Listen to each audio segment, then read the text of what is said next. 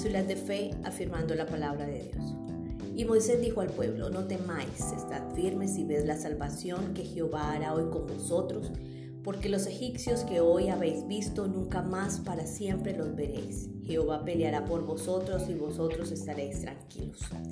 Estas son las palabras dadas por Dios a Moisés cuando al salir de Egipto con mano poderosa rumbo al desierto, se encuentran en una situación extremadamente amenazante.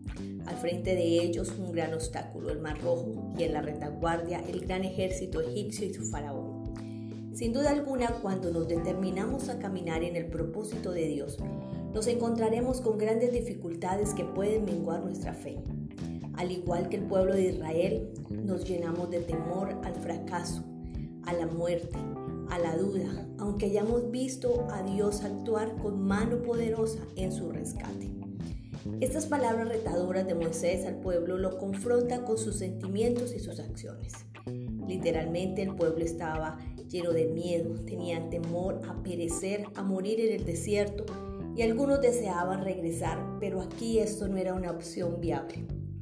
Miremos qué aprendemos hoy para nosotros, qué acciones tomar frente a la adversidad. Lo primero que podemos hacer es manejar nuestros temores y nuestros miedos. Estos muchas veces son el resultado de lo que vemos a nuestro alrededor.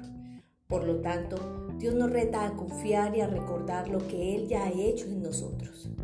Si Dios nos ha salvado en otras ocasiones, igualmente obrará a nuestro favor en su propósito. Seguidamente, Dios nos confronta con nuestras decisiones.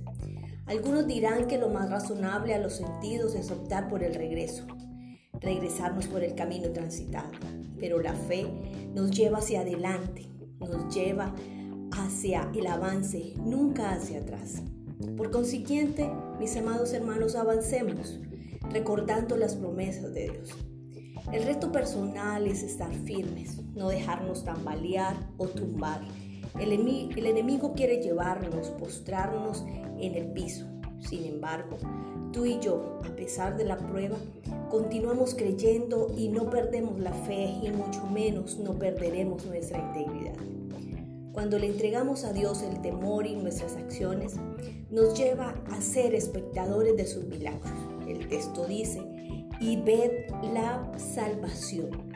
Dios nos salva, Dios nos restaura, Dios nos rescata y nos libera de nuestros enemigos a tal punto de eliminar de nuestra vista y presencia aquello que produce nuestro miedo.